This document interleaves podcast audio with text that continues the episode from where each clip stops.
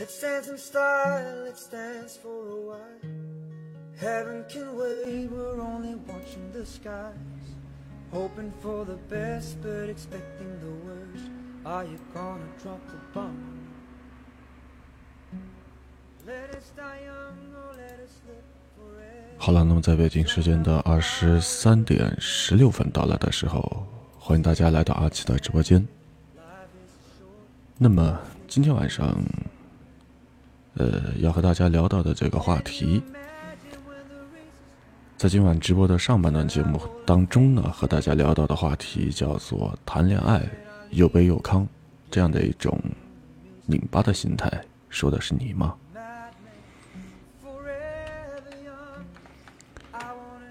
好，我把这个话题呢打在今天晚上聊天室的公屏上。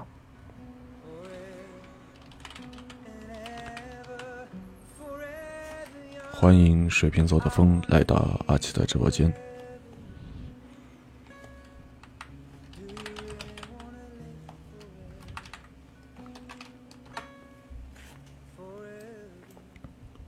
我们今天晚上的直播，就像刚才我说到的这样，谈恋爱当中的又悲又康这样的一种拧巴的心态，说的是你吗？Sohowtogetoldwithoutofcourse 开始进入我们今天的正题吧。其实，经常有人会这么说：女生谈恋爱不要贪图情绪价值，想要情绪价值本身不是问题。那么，谈恋爱的过程当中，其实就是图一个开心。希望什么呢？你的另一半给你陪伴、鼓励、安慰，这些其实都是非常重要的，也是非常正常的一些需求。那其实像这样的一种情绪价值的话，不仅是女生需要，男人呢也同样需要。问题就在于什么呢？有那么一小部分的女生理解和渴望的情绪价值本身呢，他就有着偏差。他期待的是什么呢？他所期待的是，呃，这个男人呢，要以一种反常的或者是夸张的、激进的方式，来表达对她的爱和在乎。举那么一个例子来说，一个男生假设说主动给一个女生发一条消息，作为这个女生来说，她可能觉得是远远不够的，至少在这个里边得连着发十几条。而这个男生主动的发起约会，对于女生来讲呢，也是不够的。那至少得在他这个三番五次的拒绝之后，依然呢，男生能够死皮赖脸的约她，追求她，不惜在他们家的楼底下等上大半个晚上，只为了见他一面。然后呢，呃，厚皮老脸的要请他呢吃顿饭。就包括两个人呢，为了一点鸡毛蒜皮的小事儿闹矛盾了，这个时候，作为男方呢，不仅要主动的道歉，还得痛哭下跪，加上什么呢？给他洗脚，不屈不挠的哄到他满意为止。其实我倒是觉得，这已经不是索要情绪价值的范畴了。那像这样的一部分女生，她想要的其实不是男朋友，而是什么呢？舔狗。对，有点作，嗯。另外呢，像刚才说到的这些女生，她们会坚定的认为，只有肯当这个舔狗的男人才是真的爱她。如果说男朋友不舔她啊，或者舔的不够努力的话，达不到她的要求呢，她就开始各种焦虑。她有一些什么样的焦虑呢？这个男人一定是不够爱我，那我该怎么办？我怎么做才能够改变他，或者说怎么做才能够吸引到一个真正爱我的人？我难道就那么差吗？我难道就不比别人漂亮吗？我难道就不值得他舔我吗？所以无数个小问题就出来了。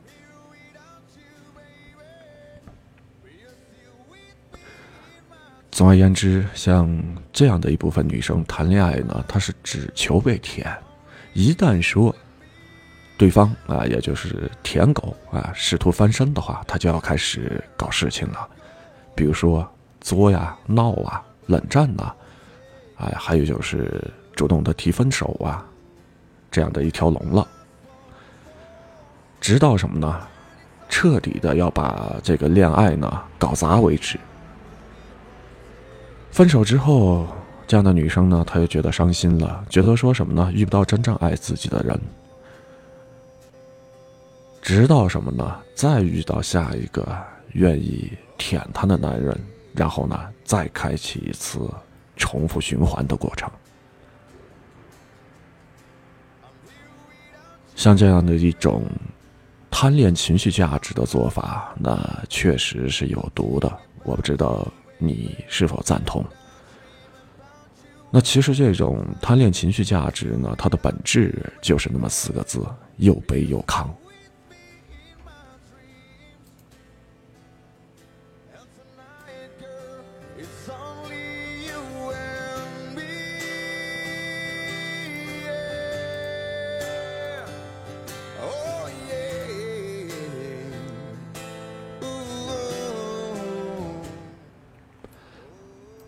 好，在我们的节目进行当中，老听友水瓶座的风发表了自己不同的见解和看法。他觉得不赞同这样的说法，呃，那是因为不够爱。那什么是爱呢？或者说，要爱到一个什么样的程度，才能够让你认为说满意呢？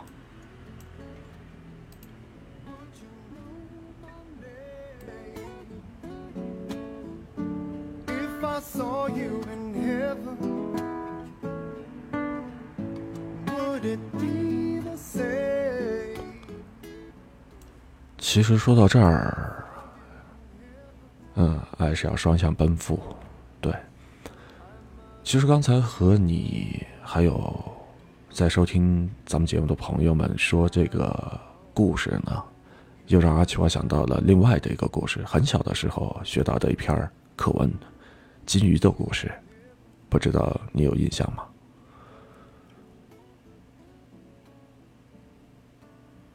这个金鱼的故事说的是什么呢？一对居住在海边的老夫妇。呃，老头呢每天出去外边打鱼，然后老太太呢就在家里边做饭、做家务。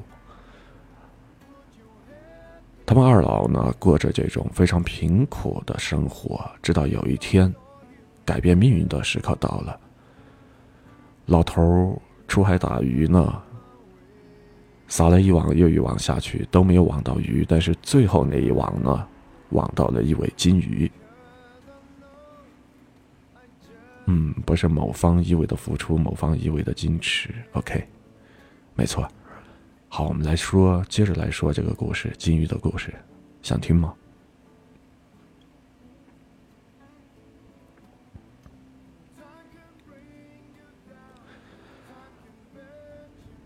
老头把这个金鱼网上来之后，金鱼居然是开口说话了。金鱼告诉他，他是海龙王里边的公主，也就是龙王的女儿。对，然后呢，在这个过程当中呢，可以满足老头的三个愿望，只要老头放过他。老头看他可怜之后，最后呢就把金鱼呢给放了。那么回到家之后，老太婆看见老头两手空空回来，很是不高兴，问他为什么没有捕到鱼。然后老头就把今天出海的事情和老婆子说了。结果老婆子一听呢，大骂了老头一顿，说：“你怎么那么蠢？赶紧滚回你的海边去，跟那个金鱼呢提条件。我要一栋。”大的房子啊，然后呢要有好吃的，各种美味佳肴，山珍海味。老头吵不过老太婆，然后呢只好垂头丧气的回到了海边，对着大海呢呼唤着海里边的那条金鱼。结果呢，他的这个呼唤发出了之后，没过多会儿啊，这条金鱼呢就游到了呃海边。然后呢，听了老头的这番话之后，金鱼就告诉他：“你回去吧。你回去之后就知道会发生一些什么样的事情了。”老头在海边告别了金鱼之后，呃，走在回家的路上，远远的就发现他们家之前的那栋快要倒塌的旧房子呢，焕然一新了，和之前的那栋房子呢截然不一样。然后呢？老头推开了门之后，走进家里边，看见老太婆呢，正在餐桌旁边啊，大口的吃着那些好吃的。对，所以这个故事又照着这样发生了两次啊。这个老太婆的这个贪念是越来越大，你猜她最后她想当什么？猜得到吗？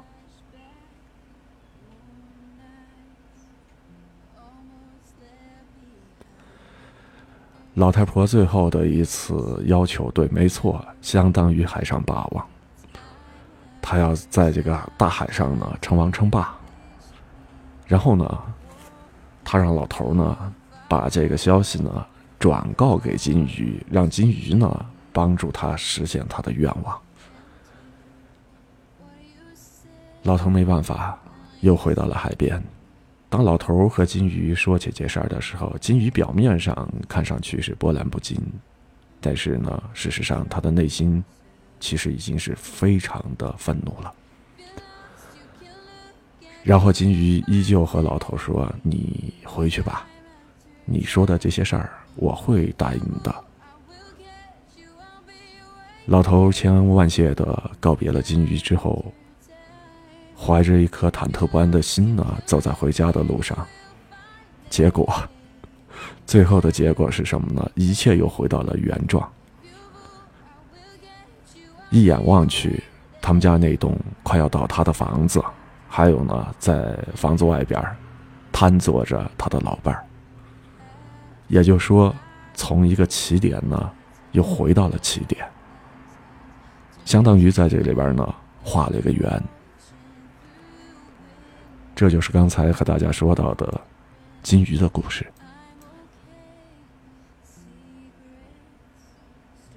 好，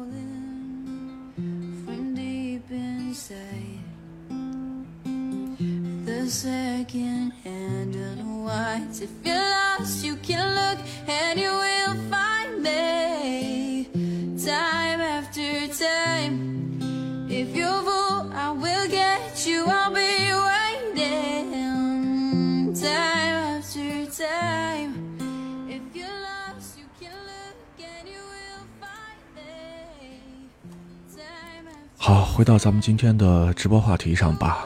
那么，这个又悲又康，到底是一种怎么样的拧巴的心态呢？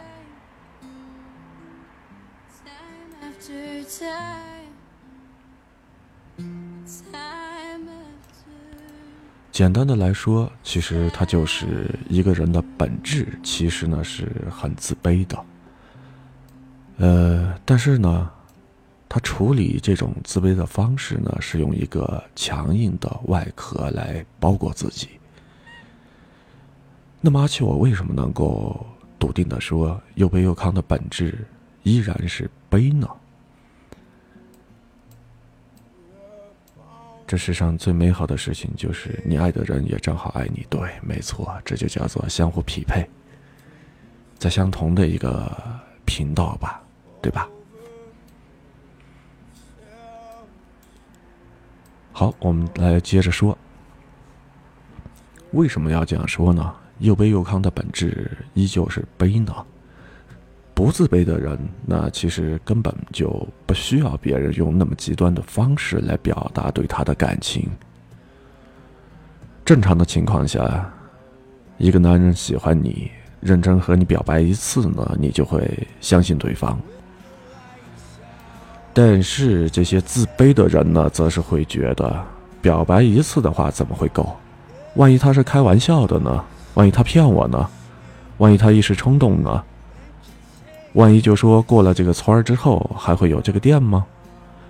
万一在这个里边他就是头脑一时发热呢，对吧？所以在这个里边你如果说爱我的话，就必须得向我呢表白十次八次，这样才够。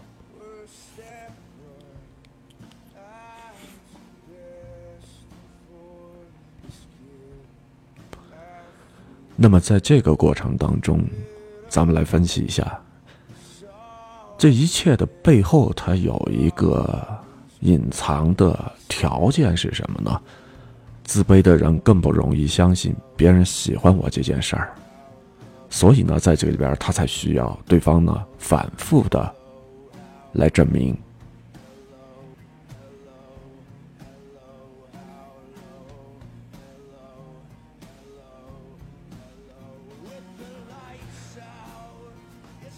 男生就是会头脑发热，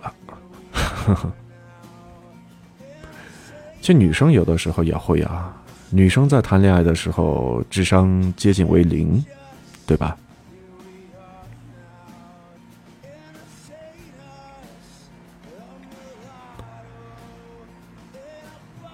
那么，其实这个又卑又亢，呃，它就是一种相当可怜的心态。为什么这么说呢？因为正常人的情感表达，他们接受不到，那接受到了呢，也不会相信。而他们不相信的，不仅是别人的爱，也是自己值得被爱这件事情。你怎么可能会真的爱我呢？我又怎么可能会得到爱呢？你一定是在这个里边骗我，除非你用一种极端的方式证明给我看。你如果爱我的话，那前面有条河，你就给我跳下去；你如果爱我的话，啥都别说了，那你马上跪在我跟前儿，对吧？能够产生这样心态的人，不就是因为他自己自卑，不相信自己吗？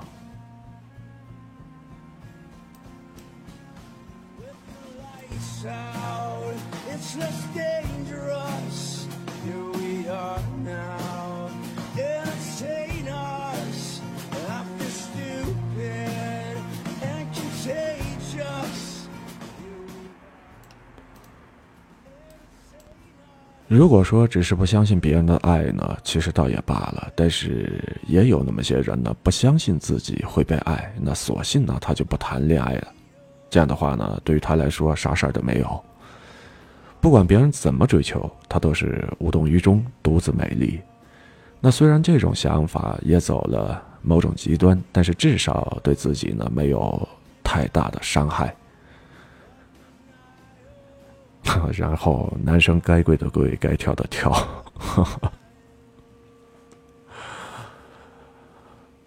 有点意思啊。对，所以这个东西就说，呃，有一个笑话嘛，说的是什么呢？要想成功，先得发疯，是吧？头脑一热就往前冲。那么我们要说的是什么呢？这个。刚才说到的又卑又亢的人呢，连这个都做不到。呃，你告诉他，如果是这样的话，那就不要再去谈恋爱了。不谈的话，就不会被骗，是吧？但是对于他来说，没有恋爱可谈了，没有人追他、舔他了。这个时候，这个女生她只会怎么样呢？更加的焦虑。你别看她面上啊云淡风轻，然后。就好像是什么事儿都没发生一样，其实到了晚上，他那个急呀，真的就像热锅上的蚂蚁。那么像这样的一些女生，她的自卑只能是靠什么呢？被跪舔，被疯狂的追求来进行安抚。她必须时刻的意识到，有人愿意爱她，而且得是符合她的标准，不顾一切的疯狂的爱她。这个时候，他才会勉强的相信自己是有那么一点价值的。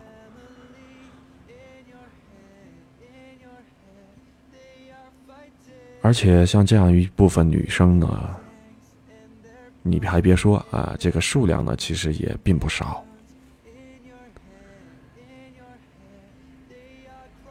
毕竟在咱们当下的这个社会的文化当中啊，对于女生的教化和评判的标准，还普遍的少不了嫁一个好男人，或者是被一个男人爱和珍惜这样的一部分。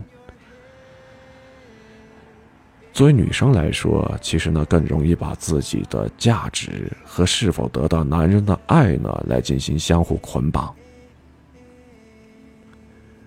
但是啊，这也是又悲又康的人呢面临一个最大的坑。为什么要说它是一个最大的坑呢？看起来，嗯，这样的一些女生呢，在追求恋爱的过程当中，她处于一个。高位和一个主动权，他们要找一个对于自己百依百顺啊，然后任凭自己呼来唤去的舔狗，用来呢证明自己足够有魅力。但咱们把这个话反过来说，实质上是什么呢？这样的一些女生，她们是把自己的价值和尊严，或者说自尊吧。都绑在了那条舔狗身上。别人愿意舔的时候，他才能够找回那么一点自信；别人但凡不舔了，对吧？他又开始陷入了痛苦的自我怀疑，觉得自己是不被爱的那个小可怜虫。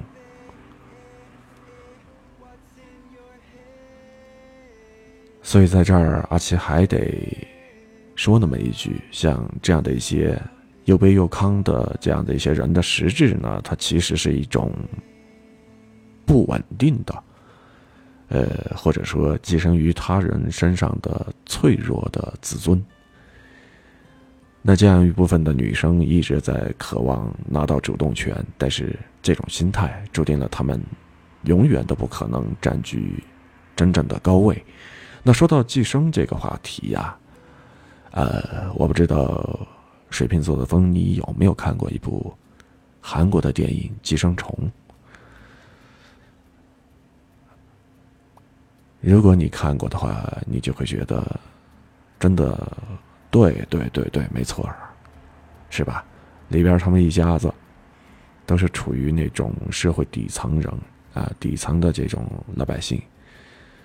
有幸结识了这个土豪的家庭，是不是？然后他们身上的那种自卑啊，真的是入木三分，在这个镜头前展现的是淋漓尽致，对吧？我记得其中一个桥段就是他们到了这个富人家里边儿呃，大吃大喝的时候，结果这家的主人回来了，情急之下，一家四口。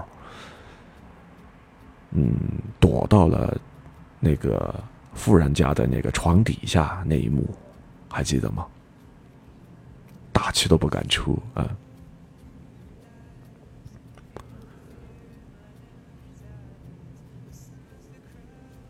所以这个韩国的影片真的是，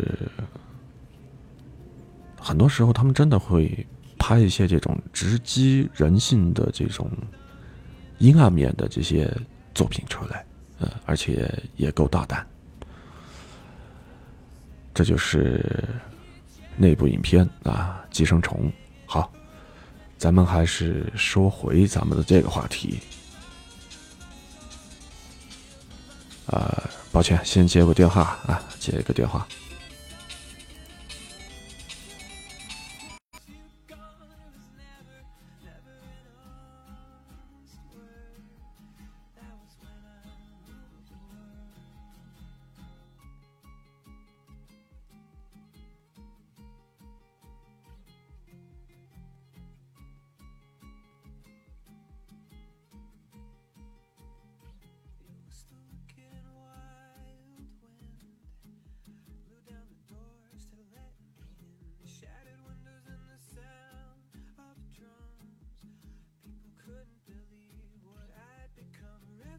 imaginary way.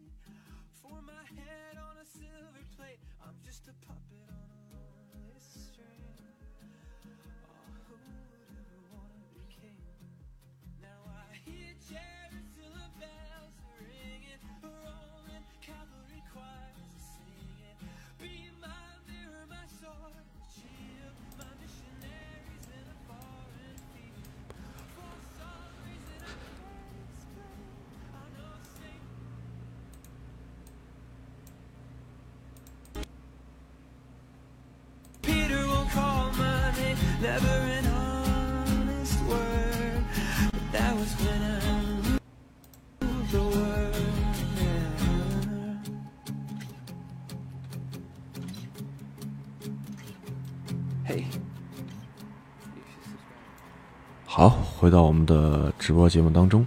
嗯，刚才呢接了个电话，我们接着来说今天晚上节目上半段的话题。谈恋爱又悲又康这样的一种拧巴的心态，说的是你吗？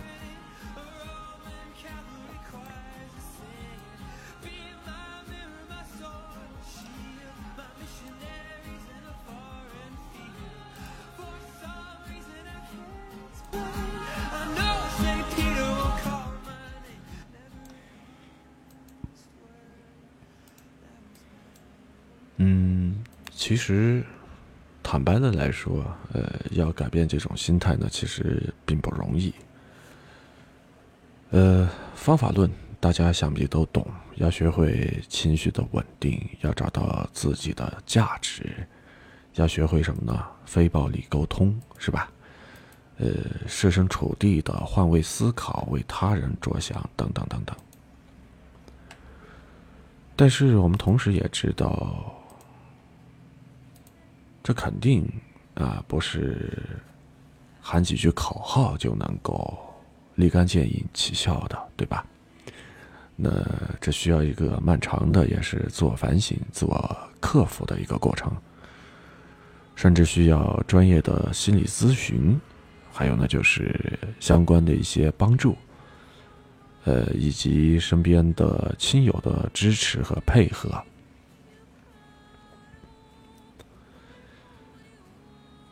把自己打破了重建、脱胎换骨的这个过程呢，免不了也有那么一些痛苦。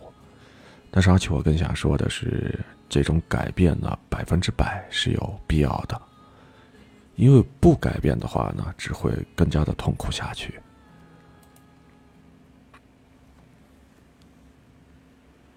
一个人把自己的价值等同于被别人爱。而他对爱的定义又出现了严重的偏差，这会导致一个什么样的结果呢？正常人不可能长久的满足他自带严重偏差的渴求，所以呢，他无法和大部分人呢建立比较长的恋爱关系。毕竟啊，别人只要是舔不动了，他就会觉得原来爱呢是会消失的。那谁能够满足这样的一些人呢？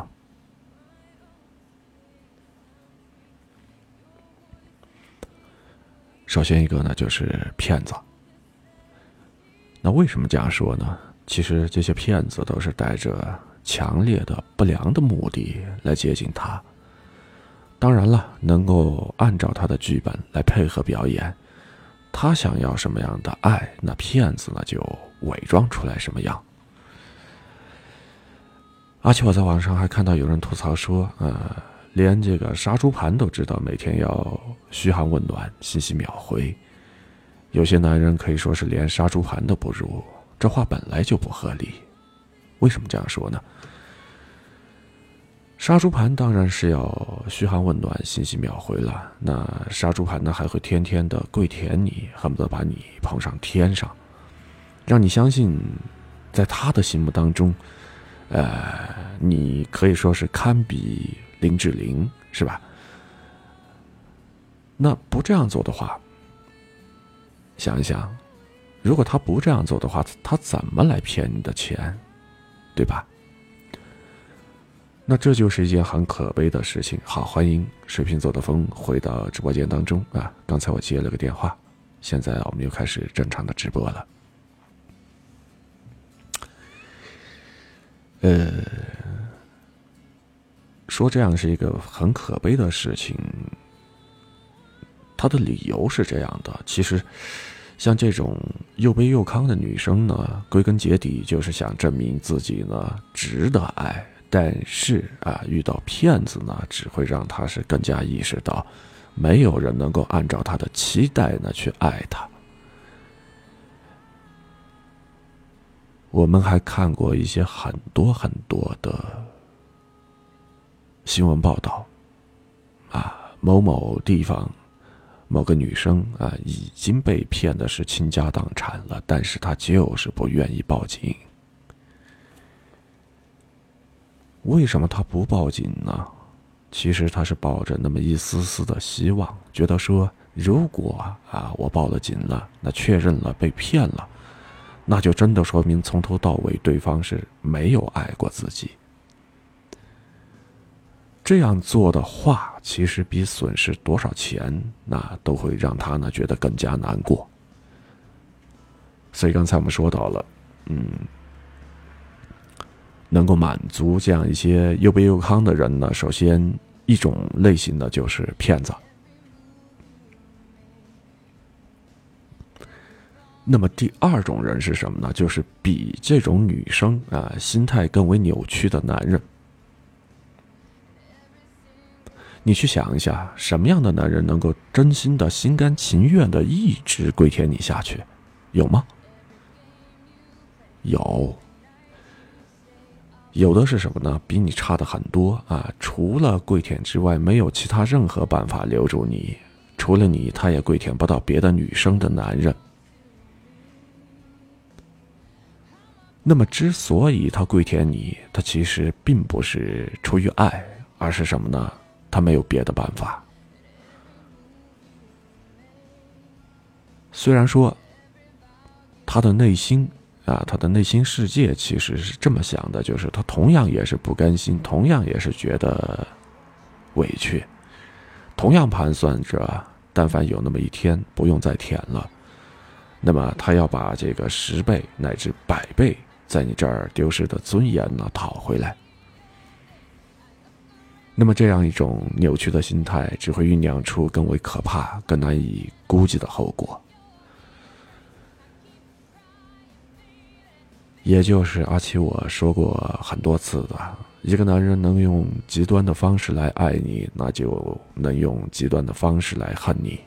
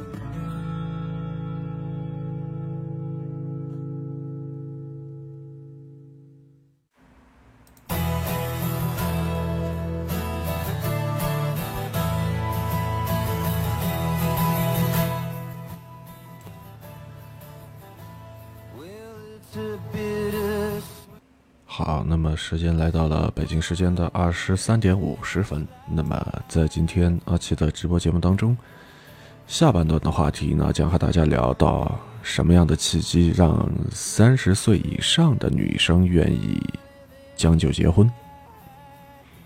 欢迎大家呢就这样的一个话题呢，一起展开互动。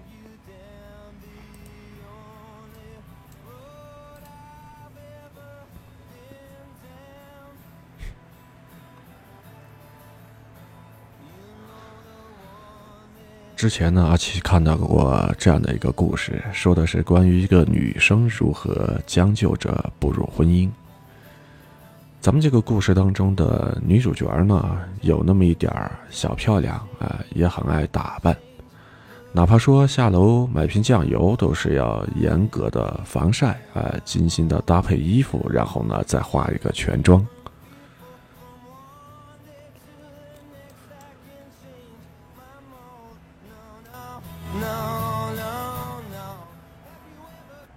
那像这样的女生呢，呃，年轻的时候呢是不缺男人追的，她的这个目标呢也是非常的明确，要嫁就嫁什么呢？高富帅。然后呢，在这个过程当中，呃，三个标准啊，哪个都将就不得。可是除了那么一点儿略高出于普通人的小漂亮之外，呃，这个女生呢也没有什么其他的优势。你比如说像这个家境啊，还有呢学历啊，还有这个收入呢，也都是很普通。所以说，嗯，在这个过程当中追她的男人呢，倒是有那么有几个是经济条件不错的，但是呢，要么就是个子矮，要么就是长得胖。或者说，呃，长得比较丑，要么就是什么呢？年纪大了还离过婚啊，带着孩子。那么，呃，我们刚才说到的这个故事当中的女主角儿，在这个里头呢，她平时啊都不会去买一些这种比较低廉的呃服装的女主角儿。自然呢，也是无法接受嫁给这样的男人。用他自己的话来说，看着都没兴趣。呃，这样的男人怎么会想着说要嫁给他，和他过一辈子呢？于是呢，有朋友就问他了：“你在这个过程当中总得有个期限吧？如果说三十岁还没等到的话，会不会就此降低标准呢？”然后咱们这个故事当中的女主角斩钉截铁的说：“当然不会。”如果说在这里边降低标准的话，那不如迟降不如早降，现在就降，是吧？毕竟三十岁之后再降低标准的话，找到的肯定还不如现在。那有人又问他了，说：“那你做好了准备了吗？宁可一辈子单身也不将就吗？”他不，呃，在这个过程中呢，他就不置可否的说了：“嗯。”一辈子单身的话总是不行的。其实呢，打小他就想结婚，想要什么呢？在户外的花园举办一个浪漫而且是盛大的婚礼。他只是坚信，坚信什么呢？上天会奖励他这样对于终身大事绝不妥协的女孩，把他命中注定的高富帅呢送到他的身边。直到他真的到了三十岁那年。啊，他就越来越着急了，恨嫁啊！这个时候呢，就产生恨嫁这样的情绪了。身边的亲戚，连同他的亲妈都劝他：“嗯，真想结婚的话，那你就将就一下就可以了。”最终呢，这个女主角呢，她还是结婚了，在她的这个三十三岁啊生日之前。那么她的老公呢，是经过同事介绍认识的，和这个。刚才说到的高富帅呢，其实哪一条都不沾边，也就是一个普普通通的男人。那么这个女的啊，这个女的她年轻时幻想的盛大而且浪漫的花园婚礼呢，也没实现，只是摆了几桌酒席。不过呢，呃，去参加这些呃婚礼啊，参加这些婚礼的这个朋友呢，他们都觉得说什么呢？其实。她和她老公站在一块儿还是挺般配的，毕竟呢，她也三十多岁了，对吧？那点小漂亮终究呢是抵不过岁月的杀猪刀。她也是一个普通的女人，那和一个这个普通的男人结婚的话，准备一起过完普通人的下半辈子。那这也就是世界上每天其实都在发生的事情。其实呢，呃，说白了，一点儿都不新鲜，对吧？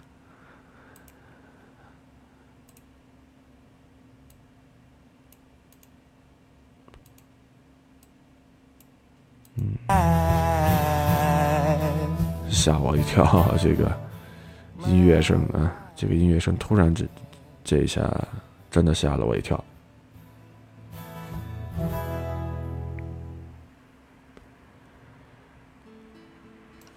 好，我们来接着聊。嗯，今天晚上节目的下半段的话题：什么样的契机让三十岁以上的女生愿意将就结婚？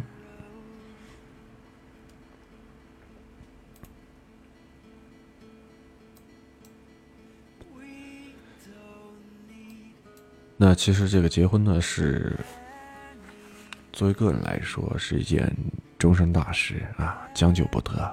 这几乎呢是一条共识。尤其是什么呢？女的怕嫁错郎啊，因此呢，女生要格外的谨慎。如果你说的是不能因为年纪大了，怕自己嫁不出去，就草草的和一个人，呃，相识一场，甚至就是什么呢？和一个完全看不上，甚至品行有点儿污的男人结婚的话，嗯，在这个里边，我觉得说，那你就这么地吧。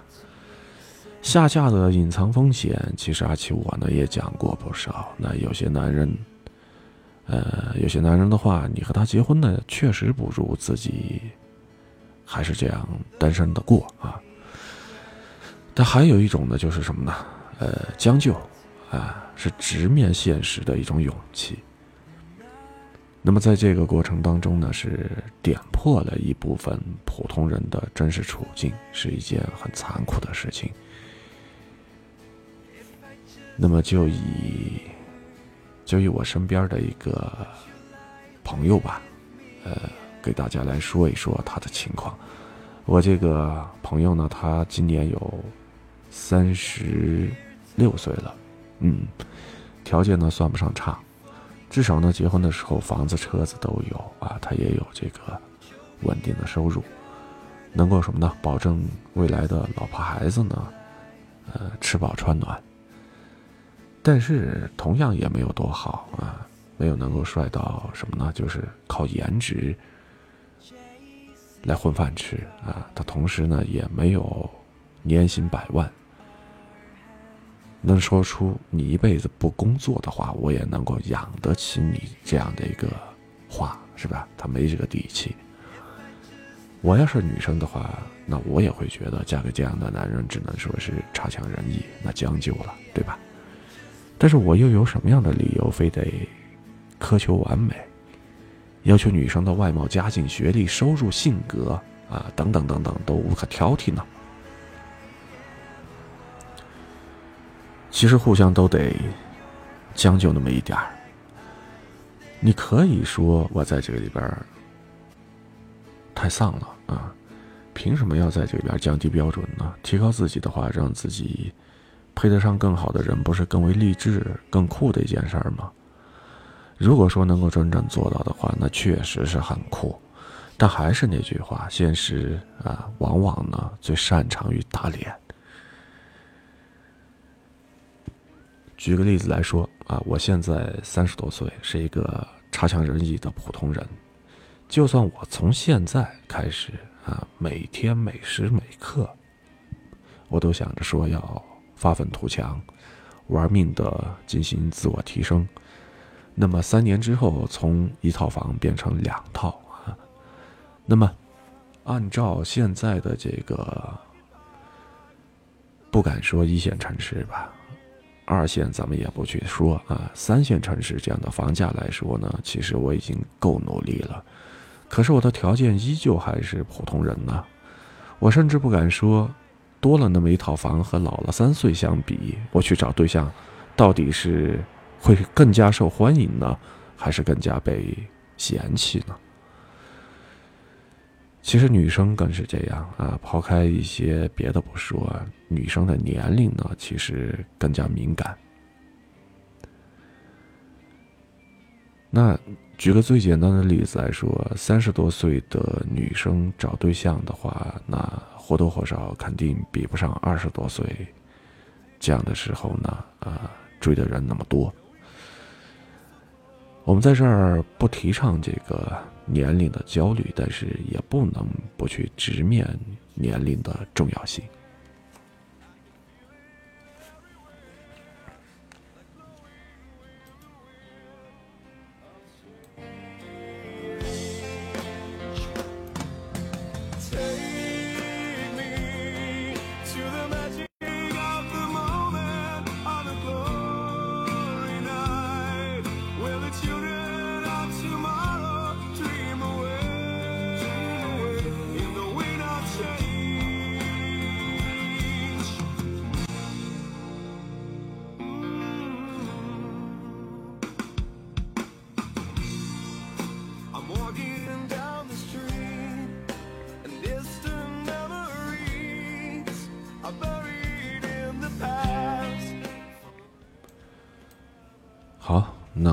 接着回到咱们今天的直播节目下半段当中。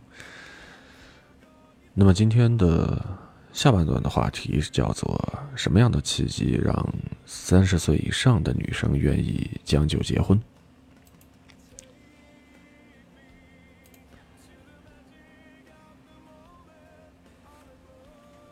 所以，如果只从这个择偶的角度来说，和年龄偏大的人，那不管是男的或者是女的，谈这个自我提升的话，是一个性价比不太高的选择。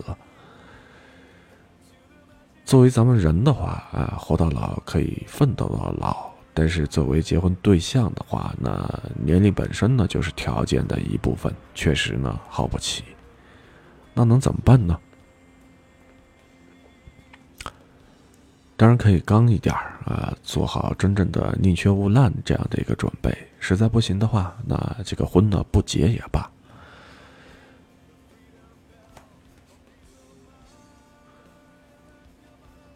对于绝大多数人来说，结婚呢依然是一个值得考虑的不太坏的选择。那它也是目前来看一种相对不错的合作的抗风险的模式。也是我们年龄再大一些之后抵御孤独的武器。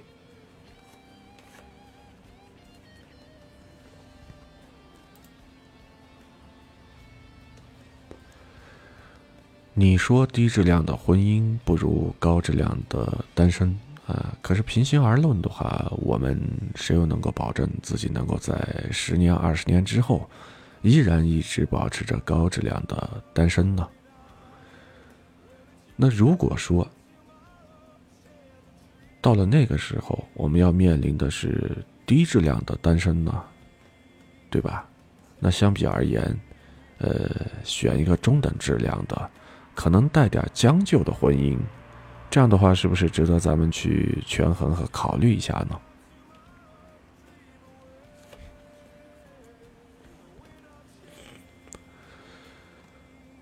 那说到这儿，可能咱们的听众要开始抱怨了，觉得说阿奇，我还是劝大家呢去将就结婚。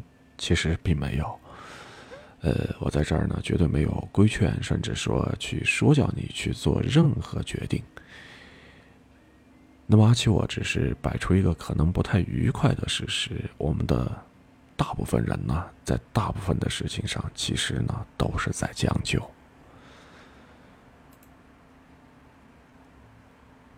举个例子来说，难道我们找工作的时候没有将就吗？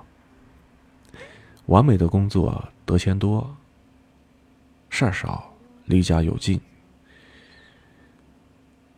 位子又高，然后呢，权力又重，是吧？责任呢又比较轻，最好呢还得是自己喜欢的，能够实现自我价值的事情。好，欢迎离哥来到阿奇的直播间。那么，反观我们正在从事的工作，难道说这样的一些条件都满足了吗？或者说都符合了吗？至少阿奇我到目前为止来说没有，而且据我观察，我身边的这些人呢都没有。那么这种将就呢，大家普遍来说没什么意义，呃，毕竟不干活就没有饭吃，对吧？而且将就了也不意味着。这份工作呢，就非得让咱们是痛苦不堪，呃，说难听点上班就像是上坟一样，是吧？他或许没有百分之百的满足一份完美工作的标准，但是或多或少，他也多少满足了一部分吧，对吧？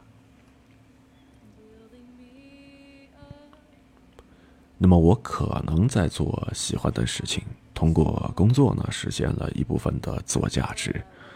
但是辛苦，压力呢比较大。再或者啊，这份工作是又苦又累，但是实在给的太多了。没有哪份工作是完美的，但是作为成年人来说，他会去权衡、取舍，那最终呢，选择相对最能够忍受的不完美。选一个将就能够做下去，而且能够养活自己的工作。那么从这个找工作的角度来说，你是不是将就了呢？但是从养活自己这个方面来看，那或者说走向经济独立这样的一个角度来分析的话呢，你其实是做了一个最佳的选择。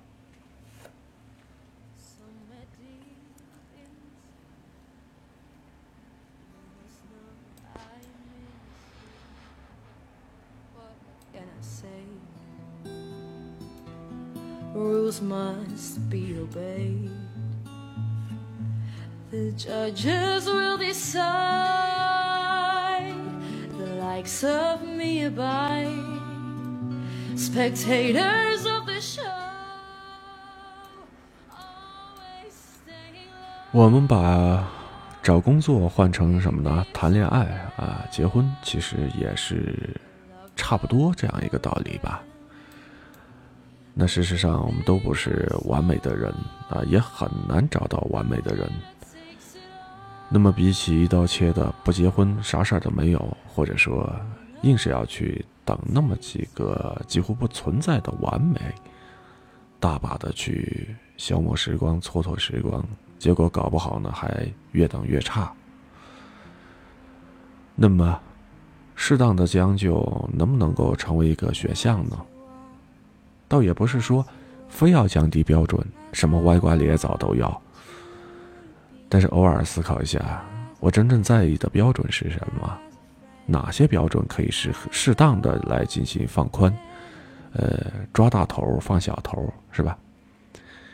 那这样的话，会不会也是一条山穷水尽疑无路，两岸花明又一村这样的一个新的路子呢？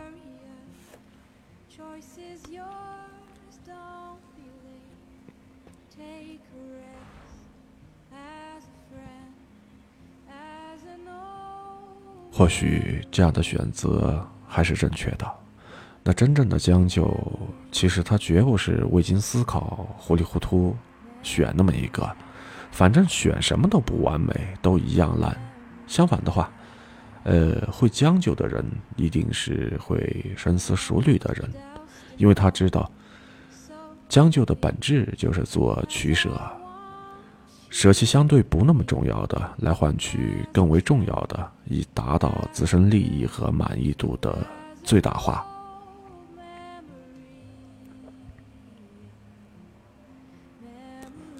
还有就是什么呢？其实今天晚上和大家说到的，将就和不将就，那要看站在一个什么样的维度上。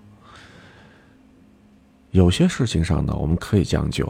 是为了把什么呢？更大、更重要的事情呢做得更加漂亮。那么进一步来说，也许有的时候接受一个不那么完美、带点儿将就的伴侣和婚姻呢，就像是接受了一份不完美但是能够养活自己的工作一样，都是为了去往什么呢？更加优选的人生当中。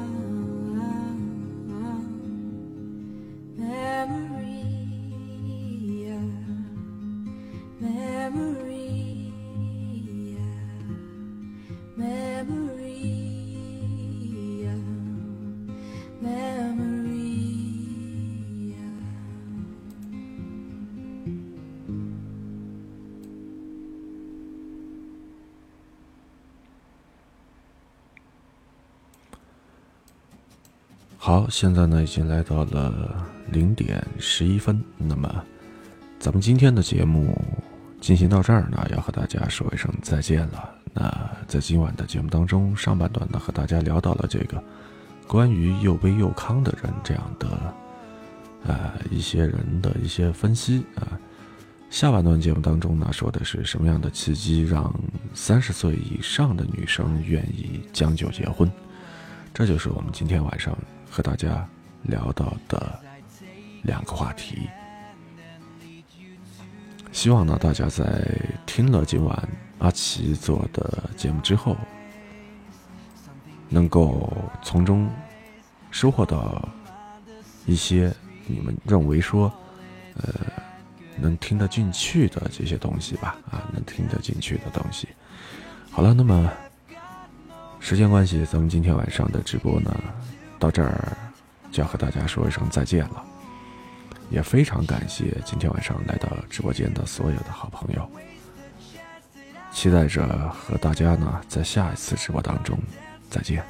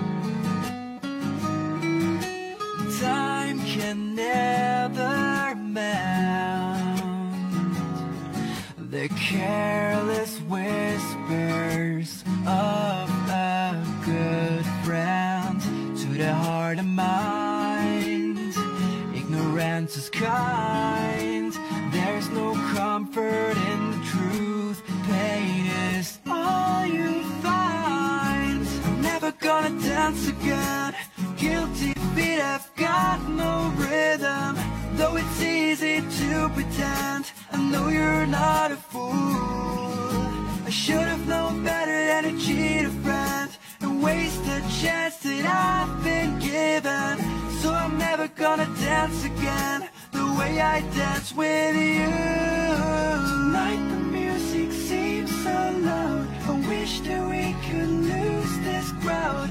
Maybe it's better this way. We'd hurt each other with the things we wanna say. We could have been so good together. We could have lived this dance forever. But now who's gonna dance with me?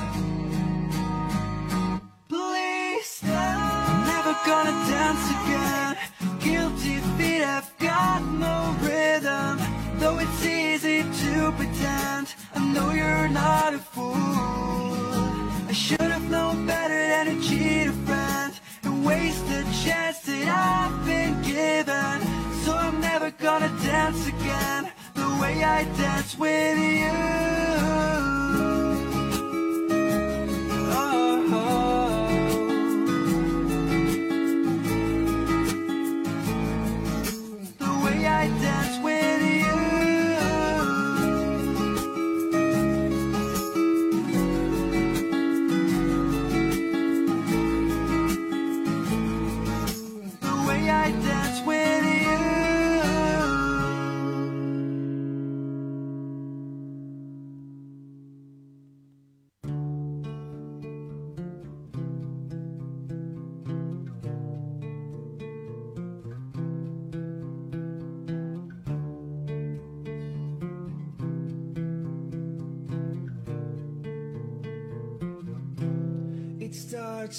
One thing. I don't know why, it doesn't even matter how hard.